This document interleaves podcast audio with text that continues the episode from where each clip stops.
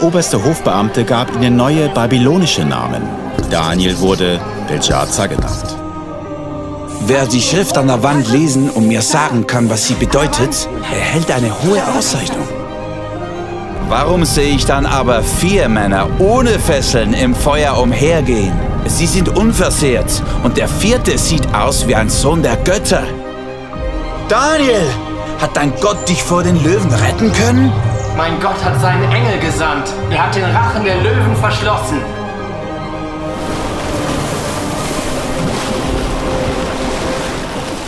freue mich sehr, heute Abend da zu sein. Schön bist du da, mitten in der Ferien. Warum in die Berge gehen, wenn es hier in Zürich so schön ist, oder? Ist doch, ist doch, ist doch wahr, oder? Ist doch wahr. Nein, ich freue mich sehr, dass ich heute die Daniel-Serie abschliessen darf. Für die, die die letzten Sonntage schon da waren, wir haben sehr einen starken Start in das Jahr mit der Daniel Take a Stand-Serie. Wir haben das Leben von Daniel und seinen drei Freunden angeschaut, die im Exil waren, die dort mächtig unter Druck gekommen sind von den Babyloniern und trotzdem integer geblieben sind und standhaft geblieben sind. Und weil sie das sind, hat sie Gott in eine Position von großem Einfluss gesetzt. Es ist noch interessant, dass eigentlich die Welt uns genau eine andere Message möchte geben. Dass du, wenn du dort rauf willst wenn du Karriereleiter rauf willst dann musst du vielleicht für dich selber schauen und musst vielleicht ab und zu mal Kompromisse gehen, aber schlussendlich wollen doch alle auf den Berg raufkommen. Aber Daniel und seine Freunde zeigen uns, wenn wir treu sind zu Gott und ihm vertrauen, dann wird er uns an die Position setzen, wo wir hergehören. Daniel und seine Freunde im Exil. Eine Geschichte, die inspiriert, einen Stand einzunehmen für Gott in unserer Gesellschaft. Und heute schließen wir an mit der vermutlich bekanntesten Geschichte aus dem Alten Testament, Daniel in der Löwengrube. Die hast du sicher in x Varianten schon gehört, vielleicht so selber ein Leu gespielt in irgendeinem Theater. Ja, ist ja möglich. Und ich weiß nicht, ob du realisierst, dass der Daniel jetzt in dieser Geschichte bereits 80 ist. Also es ist nicht der junge Daniel, der da zu den Leuten reingeht, geht kämpfen. Es ist der Daniel am Ende von seinem Leben, 80 Jahre alt, schon über 60 Jahre im Exil gelebt. Und du kannst dir etwas vorstellen, mit 80 denkst du vielleicht eher an die Pension als an einen Oben unter Löwen, oder? Und der Daniel hat also am Ende von seinem Leben noch eine der grössten Prüfungen vor sich gehabt. Und Machthaber ist nicht mehr Babylonien, es ist nicht mehr der Nebukadnezar, es ist nicht mehr der Belshazzar, sondern es sind Perser unter dem König Darius. Interessant, oder?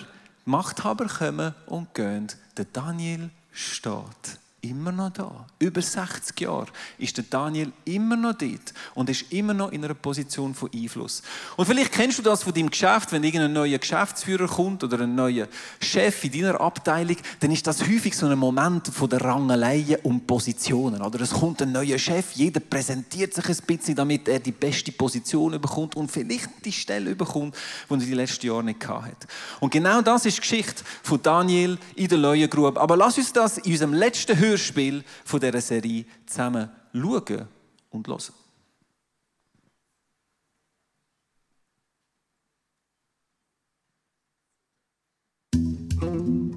Der Medardarius übernahm die Herrschaft über das babylonische Reich, als er 62 Jahre alt war. Er beschloss, 120 Statthalter einzusetzen, die über das ganze Reich verteilt sein sollten. Daniel und zwei andere ernannte er zu königlichen Bevollmächtigten. Ihnen wurde die Oberaufsicht über die Statthalter übertragen. Es zeigte sich bald, dass Daniel klüger war als die anderen. Deshalb überlegte der König, Daniel die Verwaltung des gesamten Reiches anzuvertrauen. Da suchten die anderen königlichen Bevollmächtigten und Statthalter einen Grund zur Anklage gegen Daniel bezüglich seiner Amtsführung. Aber Daniel führte sein Amt so zuverlässig aus, dass sie ihm nicht den geringsten Fehler nachweisen konnten. Da sagten sich die Männer, es gibt nur eine Sache, bei der wir Daniel fassen können. Und das ist der Glaube an seinen Gott. Scheißkerl. Darauf bestürmten sie den König. Lang lebe König Darius. ähm, sämtliche Beamten des Reiches sind sich einig, dass du folgenden Befehl erlassen solltest. Jeder, der innerhalb der nächsten 30 Tage statt an dich, an irgendjemand anders eine Bitte richtet, sei es an einen Gott oder an einen Menschen, soll in die Löwengrube geworfen werden. Daraufhin ließ König Darius das Gesetz aufschreiben und unterzeichnete es. Daniel ging in das oberste Stockwerk seines Hauses, wo er die Fenster immer geöffnet hielt.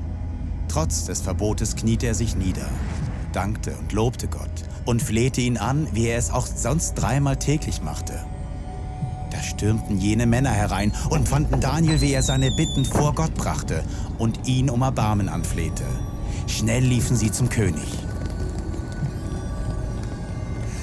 König, Daniel missachtet sowohl dich, den König, als auch das Gesetz, das du unterschrieben hast. Dreimal am Tag betet er zu seinem Gott. Als der König das hörte, versuchte er einen Weg zu finden, wie er Daniel retten könne. Doch die Männer beharrten auf der Strafe. Daraufhin befahl der König, Daniel in die Löwengrube zu werfen. Der König sagte zu ihm, Dein Gott, den du so treu verehrst, möge dich retten. Dann wurde ein Stein gebracht und auf die Öffnung der Grube gelegt. Der König kehrte in seinen Palast zurück. Er fastete und ließ auch keine seiner Frauen zu sich kommen. Er konnte die ganze Nacht keinen Schlaf finden. Im Morgengrauen des nächsten Tages stand der König auf und lief so schnell er konnte zur Löwengrube. Ängstlich rief er schon vom Weiten. Daniel, du Knecht des lebendigen Gottes, hat dich dein Kopf vor den Löwen gerettet? Lang lebe der König! Mein Gott sandte seinen Engel. Der hat den Löwen das Maul verschlossen, sodass sie mir nichts antun konnten.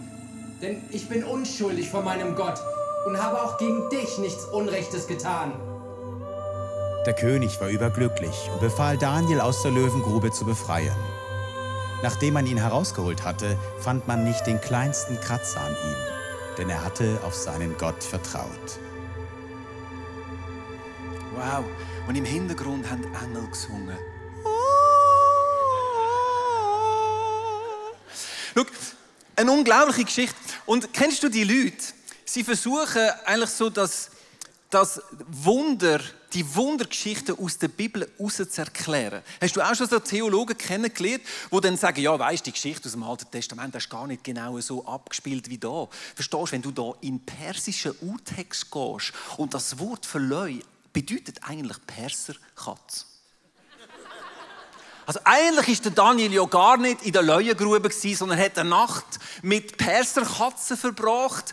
Kein Wunder hat er es überlebt. Du musst das eigentlich genau lesen. Das ist ja gar nicht möglich, was da passiert. Das sind doch gar keine Leuen gewesen, das sind Perserkätzchen gewesen. Ich habe auch eine Perserkatze daheim. Ich überlebe es. Und um sicher zu gehen, dass du verstehst, dass das, was wir hier lesen, real ist, möchte ich den letzten Vers lesen, der hier aus dem Hörspiel rausgeschnitten worden ist, weil er relativ brutal ist. Und wir hätten müssen einen 18 Plus irgendwie oben als Hörspiel kleben. Aber wir sind ja alle erwachsen, wir können mit dem umgehen. Daniel 6, 25, das ist das wahre Ende von dieser Geschichte Daniel in der Löwengrube. Auf Befehl des Königs wurden die Männer, die Daniel verklagt hatten, zusammen mit ihren Frauen und Kindern den Löwen zum Fraß vorgeworfen. Noch ehe sie den Boden der Grube Grube berührt hatten, fielen die Tiere über sie her und zermalmten ihnen alle Knochen. Einen guten Appetit miteinander. Wir haben einen feinen Burger an der Bar für nachher. Ihr seht die Geschichte, die ist real. Die Leute, die haben äh, Hunger gehabt, weil die haben ja eine Nacht lang nichts gegessen. Der Titel dieser Message heute ist, wie kann ich furchtlos leben. Das ist der offizielle Titel. Weil es du bist, gebe ich dir den inoffiziellen Titel von meiner Message, wo du kannst aufschreiben zu deinen Notes. Und der Titel heißt Das Brüllen der Löwen.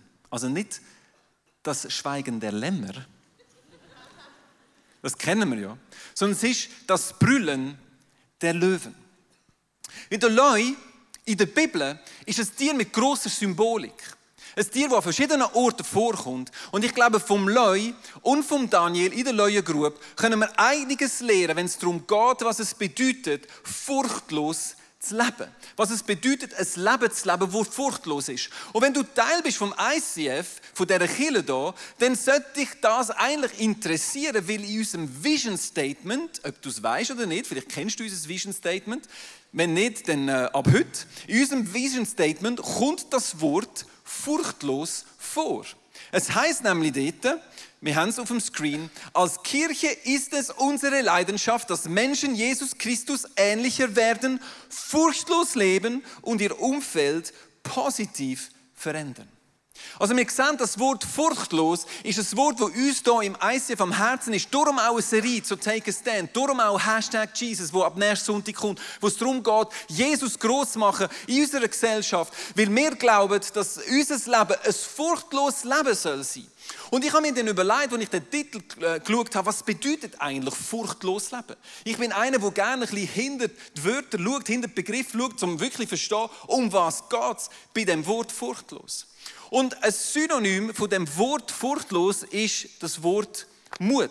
Furchtlos leben bedeutet mutig leben. Furchtlosigkeit ist mutig. Mutig leben.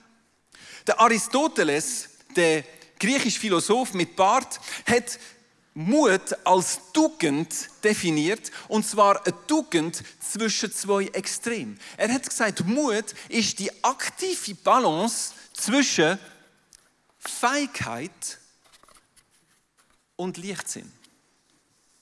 Ist noch interessant, oder? Er hat gesagt, es ist die aktive Balance zwischen auf der einen Seite Feigheit, wo du dich nicht bewegst, und Leichtsinn, wo du in Sachen hineingehst, wo vielleicht leicht gefährlich sind. Und unzertrennbar mit dem Begriff Mut ist auch das Wort Angst. Schau, furchtlos leben bedeutet nicht, ein Leben zu leben in der Abwesenheit von Angst. Furchtlos sein bedeutet nicht keine Angst haben. Furchtlos sein bedeutet Angst überwinden. Bedeutet handeln trotz der Angst. Verstehst du? Angst ist ein Begriff, wo wichtig ist. Und ich habe ein Zitat mitgebracht vom Reinhold Messner. Vielleicht kennst du den. Er ist äh, so eine Legende, Bergsteiger-Legende. Er ist der erste Mann, der auf dem Mount Everest rauf ist, ohne Sauerstoffflaschen. Ja, du musst natürlich weniger schleppen, oder? Aber er ist äh, der erste, der dort ist, ohne Sauerstoffflaschen. 1978, da bin ich noch knapp in mein Hochbett raufgekommen. Und er hat Folgendes gesagt, das Bild vom furchtlosen Helden täuscht. Er ist ein Fantasieprodukt, ein Held, der keine Angst hat, braucht keinen Mut. Die Angst ist eine ständige Begleiterin. Ohne Angst lebt kein Grenzgänger lange. Die Angst ist die andere Hälfte von Mut. Weißt du, Angst ist ja nicht per se etwas Schlechtes, sondern Angst beschützt dich. Angst ist eine persönliche individuelle Barriere, die dich auch schützt vor gefährlichen Situationen. Also es ist nicht so, dass Angst per se ein Gefühl ist oder etwas ist, wo, wo nicht gut ist, aber ich glaube, es ist wichtig, dass wir lernen, unsere Angst zu überwinden. Weil ich glaube, Angst ist, hat auch eine geistliche Komponente. Angst möchte uns lähmen, möchte uns lähmen von unserer Bestimmung und möchte uns nicht bewegen dort, wo unsere inneren Überzeugungen eigentlich sagen, wir sollen gehen. Weil, wenn wir uns überlegen, woher das Wort Mut kommt, die Wurzel von dem Wort im Englischen Courage oder auch im Französischen Courage. Die Wurzel von dem Wort ist Cœur, Herz. Wahre Mut kommt nicht vom Kopf, sondern vom Herz. Es bedeutet, dass deine inneren Überzeugungen dich zum Handeln bewegen. Selbst dann, wenn das Resultat von deiner Handlung ziemlich unwahrscheinlich aussieht. Selbst dann, wenn es so aussieht, als würdest du, äh, als würdest du es nicht schaffen, als würdest du äh, die Erfolgsaussichten schlecht sind, weil deine innere Überzeugung dich bewegen, wirst du trotzdem handeln, obwohl es vielleicht nicht danach aussieht, dass du erfolgreich wirst. Und darum sind ähm, mutige Leute Vorbilder. In der Schweiz ist gerade diese Woche eine Studie herausgekommen von einem grossen ähm, Versicherungskonzern, vielleicht hast du das mitbekommen, ist in den Medien überall, wo man den Schweizer gefragt hat, was ist eigentlich Mut? Und die Schweizer haben geantwortet auf Nummer eins ist für den Schweizer Mut Überwindung von Angst. Nummer eins. Also, wir haben hier den Beweis. Und das Zweite ist, sie müssen Menschen nennen, die für sie mutig sind in der Geschichte oder in der Gegenwart. Und auf dem ersten Platz ist der Nelson Mandela. Der Nelson Mandela, der ein Mann ist, der mehr als die Hälfte von seinem Leben, glaube ich, hat er im Gefängnis verbracht, weil er gemäß seiner inneren Überzeugung trotzdem aufgestanden ist für das, was er als gerecht empfunden hat. Und er hat in Kauf genommen, dass er ein Leben in Gefangenschaft gelebt hat. Hat der Nelson Mandela Angst gehabt? Ich glaube schon, wenn du ihn würdest fragen. Aber trotzdem ist er gegangen. Wer mutig ist, kennt Angst. Ich habe heute am Abend jemanden eingeladen, der jetzt auf die Bühne kommt, jemanden, den ich äh, gut kenne. Person, wo, wo ich die mutigste Person finde in meinem Leben. Das ist, äh, ich kenne Nelson Mandela, aber meine Frau Tabea kenne ich noch besser. Und zwar seit 25 Jahren. Applaus für Tabea, meine Frau. Sie ist äh, eine mutige Person. Als ich sie kennengelernt habe, ist sie zarte 15 Jahre alt Wer ist heute 15 hier drin? Das Paar zarte 15 Jahre alt war sie, als ich sie kennengelernt habe. Und was mich fasziniert hat an dir von dem ersten Moment her, ist, du bist so eine, so eine mutige Person. Du bist eine, wenn dich etwas bewegt, wenn du etwas siehst, Ungerechtigkeit, dann handelst. Und das hat dazu geführt, dass Tabea in den letzten Jahren zweimal einen Einbrecher hat geholfen fassen. Hm. Tabea, erzähl uns mal, was an dem einen oben in der einen Nacht passiert ist, wo du da den Einbrecher geschnappt hast. Genau. Wichtig ist, ich bin ein Nachtmensch. Ich bin mega gerne zur Nacht wach. Es war so eine kalte Frühlingsnacht und wir hatten das Dachfenster ein und äh, ich bin so am Weg ins Bett. Dann höre ich draussen jemanden husten. dann dachte ich, okay, äh, normalerweise geht bei uns das Licht an, oder dort, wo wir gewohnt haben, geht das Licht an, wenn jemand heimkommt und es hat kein Licht gehabt. Dann dachte ich, okay, das könnte noch spannend werden. Ich bin dann aufs Bett und habe zum Fenster rausgeschaut und habe niemanden gesehen. Und dann nach einem Zeitchen, als ich so ähm, übergeschaut habe zum Nachbarn habe ich gesehen, wie im Gartenhäuschen einer sitzt mit einem Nattel. Die leuchten ja heute, so dumm. Gut. Ähm, ich habe gewusst, der Nachbar ist nicht daheim, also er ist es nicht. Die sind in der Ferien. Und dann bin ich äh, aufgeschlichen in Oberstock, habe zum Fenster, zum oberen Fenster ausgeschaut, dachte, ich beobachte den jetzt noch ein bisschen. Und dann ist er mit seinem Gepäck da über einen Gartenhang geklettert und ich dachte, du bist so dumm, weil zwei Meter nebenan hat es eine Tür. Der ist wirklich nicht von da. Und dann habe ich der Polizei angerufen und gesagt, wir haben hier Räuber. Ähm, und dann haben wir einen Ort müssen abmachen, wo wir uns treffen. Einen geheimen Ort, dass wir ihn verfolgen können. Also warte jetzt mal. Es ist zwei am Morgen, du bist alleine, es ist Nacht, es ist irgendwie ein Dieb draussen und die Polizei sagt dir, du sollst alleine rausgehen. Warum hast du mich nicht geweckt und mitgenommen? Das war so. Ich habe mich dann ganz schwarz angelegt, dass man mich nicht sieht. Ja. Und dann bin ich zum Nick und habe gesagt, Nick, draussen hat es einen Räuber. Ich gehe raus. Er im Schlaf. Ja, ist gut. gut. Zu meiner Verteidigung muss ich sagen, was du nicht weißt, ist, dass ich geistliche Kampfführung im Schlaf beherrsche. Also von dem Moment an habe ich natürlich im Hintergrund Himmel und Erde bewegt. Glaubst du mir es nicht? Gut. Also, Tabea, wie ist es das? Ich habe geschlafen, du bist gegangen. Gut, ich habe dann eine Türklinke in die Hand genommen und in dem Moment realisiere ich, Scheibenkleister, ich weiß ja gar nicht, ob der noch Kollegen hat. Vielleicht sind die auch noch neu. Aber in dem Moment ist in mir so es sind die, die Sachen, die dann in einem aufwachen, es ist der Mut, dass du für Gerechtigkeit aufstehen willst. Weil dass ein Räuber umschleicht, das ist einfach nicht recht. Der hat noch immer Zeug genommen, das ist nicht recht. Und auf der anderen Seite ist die Abenteuerlust, die ich habe. Das, äh, mein ganzes Adrenalin steigt dann und dann bin ich trotzdem gegangen. Mit Jesus natürlich. Heiland, hilf! Und bei raus, an dem Ort, wo ich mit der Polizei abgemacht habe, sind dann zwei Polizisten mit mir gekommen, um dort durchzugehen, wo der Räuber war. Und äh, wir haben ihn tatsächlich auf frischer Tat ertappt. Ein riesen Adrenalinschub für alle. Und das Coolste war, die haben natürlich gefesselt und abgeführt. Und der Polizist hat am Schluss so gemacht, haben Sie super gemacht, Frau Legler. Normalerweise sind wir immer spät. Yes! Das ist jetzt vielleicht ein Statement. Applaus. Also du siehst, wir brauchen keinen Wachhund. Wir haben keine Alarmanlage, ich schlafe ruhig und tief. Es ist alles gut, bei uns kann kommen, wer will. Sie ist in der Nacht wach, ich am Tag. Wir haben trotzdem zwei gemeinsame Kinder. Ab und zu treffen wir uns noch, wenn der eine aufgeht und der andere ins Bett. Aber du siehst, Tabea hat auch einen kurzen Moment gezögert und gedacht, ist jetzt das echt leichtsinnig, was ich hier mache? Ist das nicht vielleicht ein bisschen gefährlich als Frau alleine in der Nacht? Als Mann, oder? ja.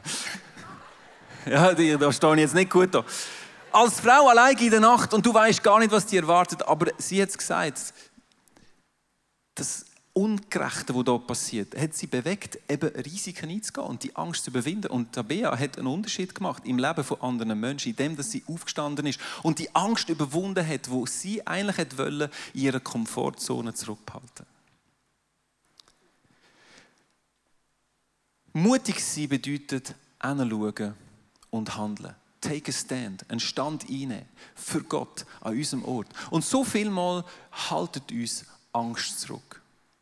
Hast du gewusst, dass Leue Gebrüll, wir reden ja von den Leuen in der Grube von Daniel, dass das Gebrüll bis zu 114 Dezibel laut kann sein.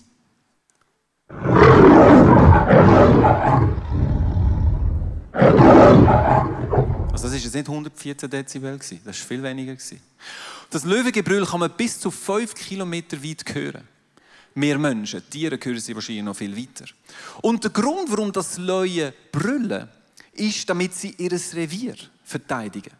Du hast immer ein Leuenrudel, ein Rudel von Weibli, die auch für die Jagd zuständig sind, und du hast Männli, die sind zuständig, um das Revier abstecken. Und die Leuen brüllen, um den anderen Leuen und den anderen Rudel Angst zu machen und ihnen zu sagen, hey, da bin ich der Chef. Also je lauter du brüllst, desto eher bringst du die Leute aus deinem Revier raus. Und das ist der Grund, warum das die Leute brüllen. Sie möchten eigentlich klarstellen, dass ihnen das Gebiet gehört und jeder, der sich erlaubt, in das Gebiet hineinzugehen, wird angebrüllt und der Person wird, oder dem Leu, wird Angst gemacht. Es ist interessant, dass die Bibel den Teufel als ein brüllender Leu darstellt. Es muss uns nicht erstaunen, dass die Bibel genau das Wort braucht, weil auch der Teufel ist Spezialist in der Angstmacherei. Das ist sein primärer Job. Wir lesen es in 1. Petrus 5, 8. Seid besonnen, seid wachsam. Euer Feind, der Teufel, streift umher wie ein brüllender Löwe, immer auf der Suche nach einem Opfer, das er verschlingen kann.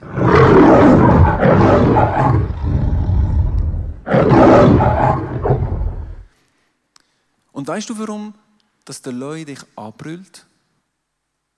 Du gehörst zu einem anderen Löwenrudel.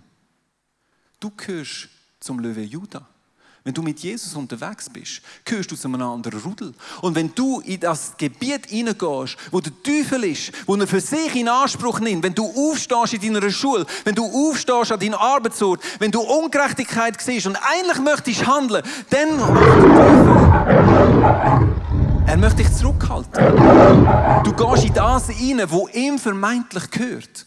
Und in dem, dass er dich anbrüllt, möchte er dir Angst machen, damit du eben nicht das Land einnimmst. Verstehst du? Take a stand ist eine signifikante Serie, weil du trittst in etwas rein, wo du Gegenwehr wirst erleben. Und Gegenwehr, und das, was der Teufel macht, er kreiert Angst in unserem Leben. Und er möchte uns zum Rückzug bewegen oder er möchte uns lähmen. Verstehst du, wenn du die Person siehst, vielleicht dein Arbeitskollege, der Kopfschmerzen hat und eigentlich in deinem Herz weißt, jetzt wäre es eigentlich dran, für ihn zu beten. Aber irgendetwas hebt dich zurück. Menschenfurcht. Vielleicht. Oder Angst um deinen Ruf.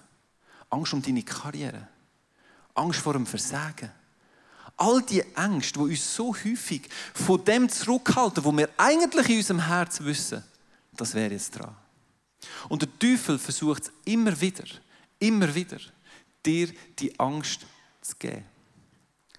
Und ich glaube, dass es wichtig ist, dass wir lernen, die Angst zu konfrontieren. Damit wir in das hineingehen können, was Gott möchte tun mit unserem Leben. Sehr häufig sehen wir weniger Resultate in unserem Leben. Warum? Weil wir nicht den Mut haben, Ängste zu überwinden. Barrieren über zu kumpen, die wir in unserem Leben haben. Ich habe vor ein paar Wochen noch eine lustige Geschichte erlebt. Mein Arbeitsort ist ja da, oder? Ich bin äh, in dieser Kirche als Leiter, als Geschäftsführer auch für die Finanzen zuständig. Ich bin auch für die Medien zuständig. Und wir haben vor einigen Wochen haben wir mal so eine Schnapsidee gehabt. Die haben wir auch übrigens in der Kirche. Also einfach, dass das Bild von der Kirche jetzt äh, nicht. Wir haben auch Schnapsideen. Also natürlich heiliger Schnaps, oder ist klar. Aber äh, wir haben, äh, vielleicht hast du das auch mitbekommen, dass, äh, dass Kryptowährungen und Bitcoin ist ja das Thema schon seit Monaten, oder? Und äh, entsprechend bei uns auch jetzt so die paar Freaks gehabt, die immer von dem geredet haben. Und schlussendlich sind wir dann zum Schluss gekommen, warum könnte man nicht als Killer die erste Killer sein, die Bitcoins als Spendemöglichkeit annimmt?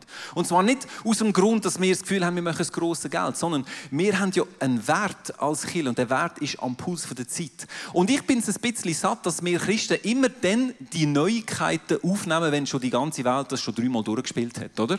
Sondern ich habe gesagt, lass uns doch mal mutig sein, lass uns doch mal für etwas gehen, wo zwar vielleicht umstritten ist und ich, ich gebe dir recht, Kryptowährung ist umstritten und wir können gerne noch darüber diskutieren, ich finde auch nicht, aber es ist ja eigentlich egal. Es ist ja nicht um den Tag gegangen, sondern mir ist um einen Wert gegangen. Warum nicht als Kille rausstehen und sagen, wir sind dabei am Puls der Zeit. Gesagt, getan, wir haben dann das eingerichtet und ich habe gesagt, hey, ich möchte das nicht einfach unter dem Deckmantel machen. Wenn schon, dann lass uns eine Medienmitteilung rauslassen und allen sagen. Weil wenn wir schon, oder, dann gerade richtig, oder? Ich habe dann die Medienmitteilung verfasst. Wir haben dann abgemacht, an welchem Tag dass das live geschaltet wird. Und ich sage dir, in der Nacht vor dem Tag habe ich so schlecht geschlafen. Ich bin verwacht, schweißgebadet. Ich habe vor mir gesehen, was alles könnte passieren, wenn wir das rausgehen. Und ich habe schon, habe schon die grossen Schlagzeilen gesehen. Oder Nicola Legler, Klammer geöffnet, 44, Klammer geschlossen. Oder? Kennst du die, oder? ICF missbraucht und Krypto und die Welt geht unter und die Kirche macht mit. Weißt du, so wirklich so, oder? Und ich habe wirklich an dem Abend ich gedacht, hey, lass uns die ganze Übung abblasen. Das bringt nichts. Wir schiessen uns nur ein Eigengoal. Lass uns das einfach so ein bisschen sneaky-mässig auf die Webseite aufladen, niemandem etwas sagen. Am anderen Morgen, gleich in meiner stillen Zeit, habe ich den Eindruck gehabt, dass Gott mir sagt, weißt du was? Vertrau mir, mach doch das. Und wir haben es tatsächlich gemacht. Wir haben es aufgeschaltet, ich habe die Medienmitteilung rausgelassen. Du siehst jetzt auf der Screen eine Auswahl von Artikeln, die um die Welt gegangen ist. Wir haben noch nie so viele verschiedene Berichte über unsere Kirche. In allen Sprachen. Sogar, äh, du heiliger Bitcoin. England, Amerika. La Chiesa di Padre Nicola Legler. La Chiesa di Padre Nicola Legler. Ich habe die Absolution erhalten. Du kannst mich von jetzt ab Padre nennen. Padre Nicola Legler ist jetzt der richtige Titel. Wenn du mich siehst. Italien, überall. Und du schau, die letzte ist, hat, für mich, hat, hat mich weggeblasen. Die letzte Mitteilung ist in der Newsweek erschienen. Das ist eine relativ große Zeitung in Amerika. Und das ist dort getroffen gewesen. Und jenste Krypto-Blogs und alle haben darüber geschrieben. Und es ist wirklich unglaublich. Und die meisten haben relativ positiv geschrieben. So im Stil sind völlig überrascht, dass ein Killer, wo ja das Bild vom Verstaubten hat, oder? Jetzt plötzlich da dabei ist, äh, wirklich ganz vorne dabei. Schau, das ist ja grundsätzlich eine coole Geschichte, oder?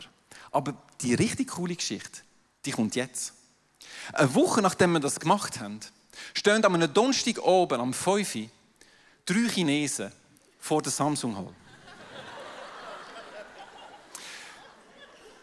Der Simon Lemle, ihr kennt ihn, er ist gerade per Zufall da gewesen, es war Team Night United gewesen, an dem Donnerstag oben, sind alle im Haus gewesen. Er läuft an diesen Chinesen vorbei, die so ein bisschen verloren ausgesehen von dieser Samsung Hall und fragt sie, hey, was macht ihr da? Natürlich auf Chinesisch. Und Sie sagen ihm so, wir suchen eine Kille.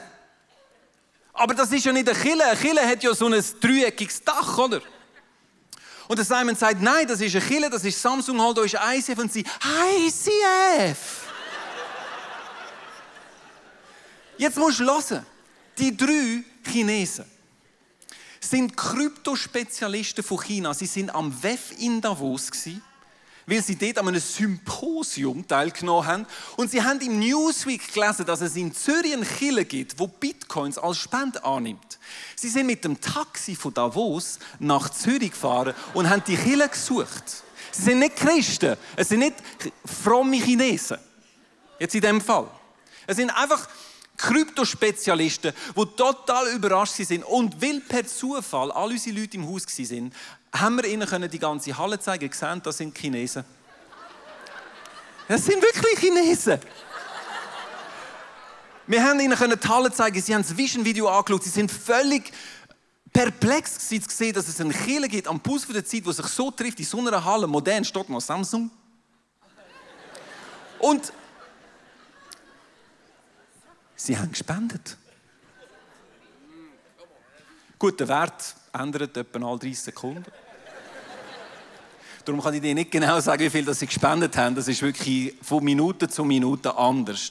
Aber schau, das ist nicht der Punkt. Was mich total weggeblasen hat, ist, hey, die drei Chinesen, die sind in Kontakt gekommen mit unserer Church auf eine Art und Weise, wo ich überzeugt bin, der Teufel hat das verhindern und ich will das jetzt nicht mega vergeistlich, aber verstehst du, das ist eine kleine Geschichte von meinem Leben.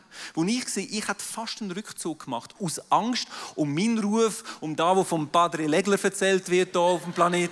Aber es geht ja gar nicht um mich, es geht darum, was Gott kann tun mit den Entscheidungen, die wir manchmal halt Mut haben und, und machen. Verstehst du? Auch wenn es völlig gesponnen tönt und gesponnen aussieht. Und ich weiß, Du selber hast ganz viele sättige Situationen in deinem persönlichen Leben, wo du eigentlich weißt, das wäre jetzt dran. Es wäre jetzt dran, dieser Person zu schreiben. Es wäre jetzt dran, ein SMS zu verschicken. Es wäre jetzt dran, die Person anzusprechen. Es wäre jetzt dran, mit meinem Chef mal über irgendetwas zu reden, was in meinem Geschäft ist. Aber irgendetwas hält mich zurück. Weißt du, der Teufel, der macht noch einen guten Job. Der hebt uns zurück von dem, wo eigentlich unsere Bestimmung ist. Aber weißt, wenn ich die Geschichte von Daniel in der Löwengrube anschaue, Daniel war in dieser Löwengrube. Nicht Perserkatze, Löwengrube. Und er hat es überlebt, weißt du warum? Weil ich glaube, in dieser Nacht war ein anderer Löwe noch in dieser Grube unten. Verstehst du, Löwen arbeiten in Rudel und die Rudel haben klare Rangordnungen. Und du hast immer ein Alpha-Tier. Und ich glaube, das Alpha-Tier in der Löwengrube war der Löwe Judah. Ich glaube, in dieser Nacht war ein Löwe dort drin, der gesagt hat, weißt du was, der Daniel, der lässt er sein. Der gehört mir. Das ist mein Territory. Das ist mein Revier hier. Da wird nichts gemacht. Und verstehst du, ich habe das Gefühl, es ist an der Zeit, dass wir uns wieder neu bewusst werden. Nicht im Kopf, sondern im Herz dass der, der in uns lebt, lauter brüllt als der, der in der Welt brüllt. Offenbarung 5,5.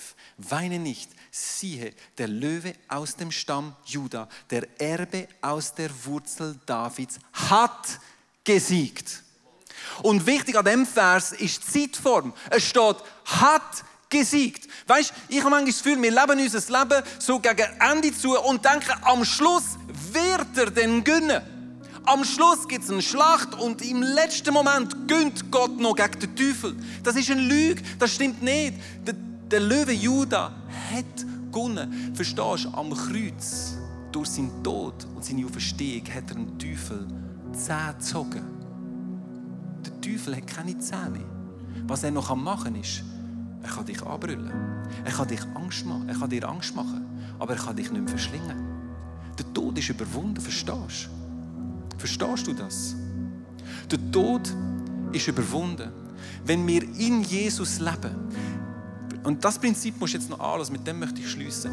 Je mehr du mit Jesus unterwegs bist, desto mehr wirst du nicht Werk vom Fleisch tun, sondern Werk vom Geist. Und dann wirst du für den Teufel unattraktiv, weil die Leute sind keine Vegetarier. Je weniger Fleisch du in deinem Leben hast, weil Jesus Besitz nimmt von dir,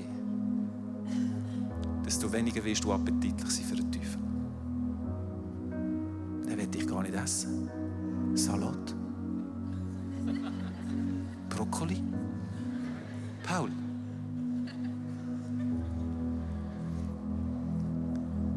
Denn Gott hat uns nicht gegeben den Geist der Furcht, sondern der Kraft, der Liebe und der Besonnenheit.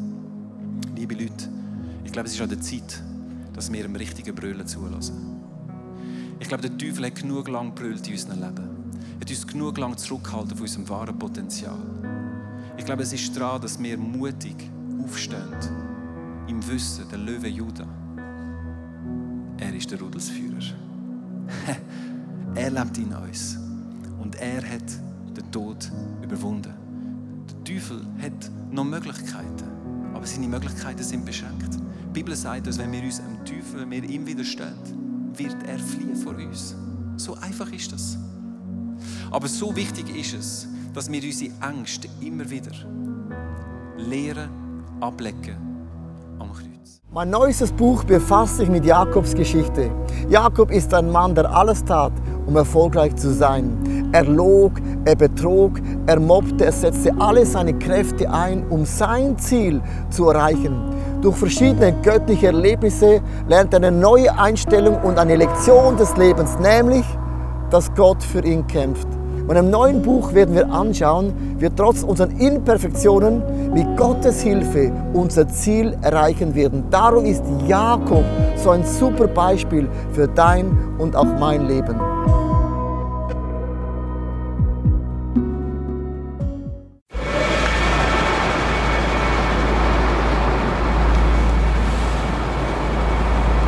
Manchmal frage ich mich, wenn alles andere versagt und zerbricht, was bleibt zurück? Warum sind wir von überall hierher gekommen? Weil am Ende vom Tag nichts anderes Bestand hat. Wie würde das aussehen? Was wären die Konsequenzen von etwas so Radikalem? Wie würde es aussehen, Jesus tatsächlich zu folgen?